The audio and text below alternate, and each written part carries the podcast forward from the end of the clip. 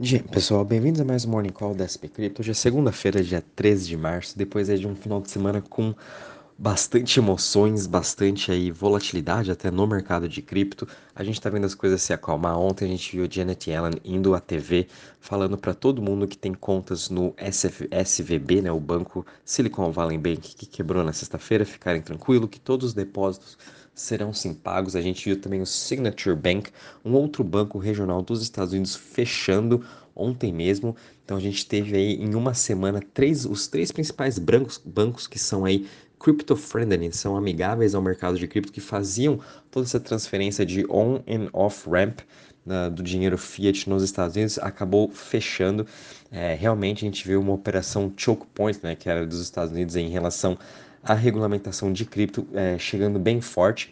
Com isso também, óbvio, causou temores gigantescos em todos os mercados, então o Fed realmente vai ter que estar tá pagando todos os depósitos desses clientes, vão ter que estar tá imprimindo dinheiro, e com isso a gente viu o mercado de cripto e até mesmo os mercados de ações agora, o futuro do S&P tendo um excelente rally, vindo um pouquinho para o mercado global, a gente está vendo a Ásia, é, acho que ainda meio que com essa volatilidade, os, os traders lá estão é, é, reassessorando né, todos os riscos, com isso a gente está vendo a Ásia em, em queda forte até, é, Japão fechando aí com uma queda de 1,11%, já a gente está vendo China, uh, o índice o SSI Composites com alta de 1,2%, mas o restante da Ásia todo em queda. A gente está vendo também a Europa abrindo em queda agora, porém o futuro do S&P subindo aí quase 2%. A gente está vendo o dólar em queda forte aí de mais de 0,5%, e também o Treasury de 10 anos voltando aos patamares de 3,69%. Ele estava quase a 4% na semana passada.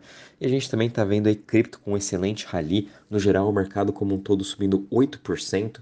É, a gente está vendo o Bitcoin subindo mais de 9,15%, é, sendo uh, sustentando aquela região acima dos 20 mil dólares agora sendo cotado a 22,435, já recuperou praticamente todo aquela, o, o valor uh, do pré-crise que a gente teve aí entre Silvergate e o SFB da semana passada. A gente também está vendo o Ethereum sendo com uma alta de 8,95%, a 1.606 dólares também, já recuperou tudo que perdeu na semana passada, BNB com uma alta de 8,93% a 303 dólares, uh, Ripple subindo aí 1% a 0,36%, Cardano também subindo 11,35% a 0,34%, Polygon subindo 7,16% a 1,14%, Dogecoin também subindo 6,31% a 0,07% e Solana subindo em 9,29% a 19,78%.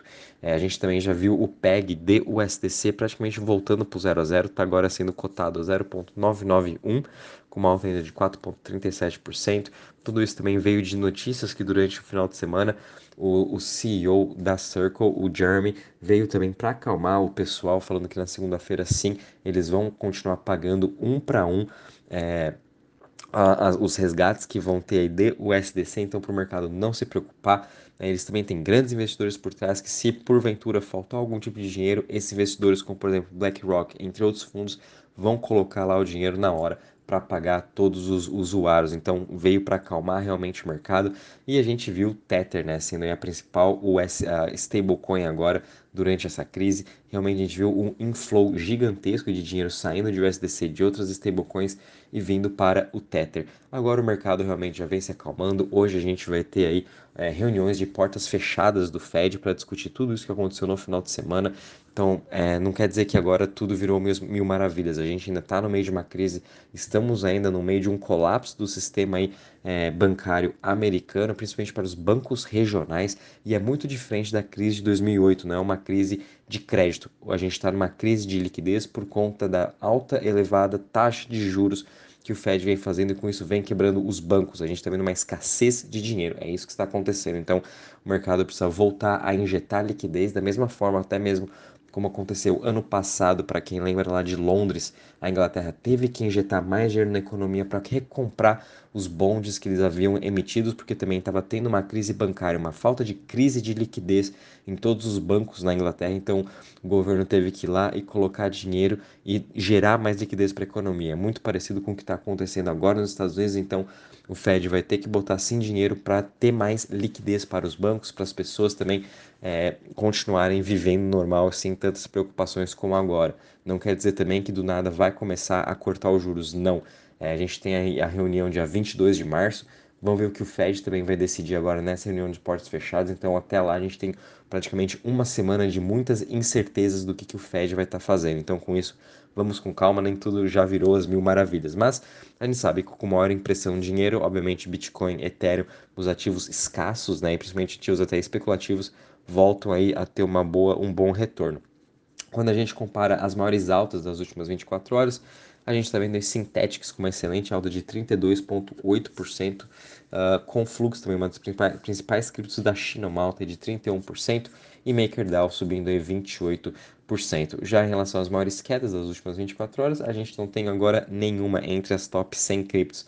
Todas elas aí estão em forte alta hoje, todas elas aí se recuperando bastante, praticamente voltando aos patamares da semana passada aí pré-colapso do Silvergate, que isso também já é muito positivo para o mercado, mostrando até uma maior resiliência. Quando a gente vem para a parte de Crypto Fear Index, a gente voltou aqui para o neutro, estamos em 49 pontos.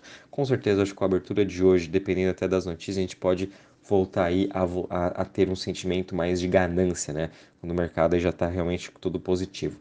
Vindo para a parte de DeFi, de Total Value Locked, também a gente está tendo um excelente dia, obviamente com toda essa volta dos preços que a gente está vendo no mercado. DeFi também está subindo 8,12% a 77,77 bilhões. Quando a gente analisa os principais protocolos, né, ah, tanto Lido, Maker, Aave, é, Curve, todos eles com uma excelente alta, subindo em mais de 5%, e até mesmo em relação às chains. A gente viu aí semana passada bastante volatilidade, bastantes incertezas e hoje a gente está vendo uma excelente recuperação de praticamente todas, todas elas, né? O market share do Ethereum subindo cada vez mais, agora está em 68,42%. Então a gente pôde ver as pessoas até mesmo saindo dos outros das outras chains, né, que são até mais arriscadas e migrando todo o capital de volta para o Ethereum. Sem falar que a gente ainda vai ter o grande unlock mês que vem do Ethereum, daqueles tokens que estavam lá no contrato da, do Beacon Chain. Então, a gente pode ver sim é, uma alta ainda desse market share do Ethereum em relação às outras chains. Então, o Ethereum está com 68,42%, BNB Chain com 8,4% e Tron de 5,83% de market share total. O grande destaque aí entre as chains está sendo até pelo Optimism com uma alta de 10% hoje, mas no geral todas as outras chains aí subindo entre 8, 9, até mesmo 10%. É, realmente está sendo uma excelente recuperação. O mercado precisava aí também desse, desse alívio né, de todas as notícias que a gente está vendo. Bom, pessoal, em relação às notícias, né, vendo aqui tudo que aconteceu durante o final de semana, não tivemos nenhuma notícia assim para a gente estar tá falando, fora do que eu já comentei no grupo, né? A gente já viu o PEG do SDC voltando praticamente um para um. É, enfim, o restante é das, das notícias é do Silvergate, que a gente vai ver aí um bailout do governo em relação às pessoas que tinham o depósito. Mas enfim, a gente ainda vai ter que continuar acompanhando essa semana, porque vai ser uma semana bem decisiva em relação do que realmente o Banco Central, o que, que o Treasury, o que o Tesouro Americano vai fazer em relação aos outros bancos, em relação à economia, inflação e taxa de juros.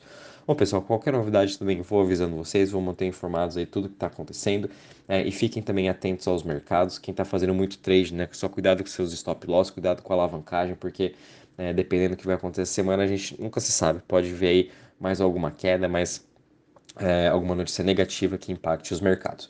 Qualquer novidade, aviso vocês. Um bom dia e bons trades a todos.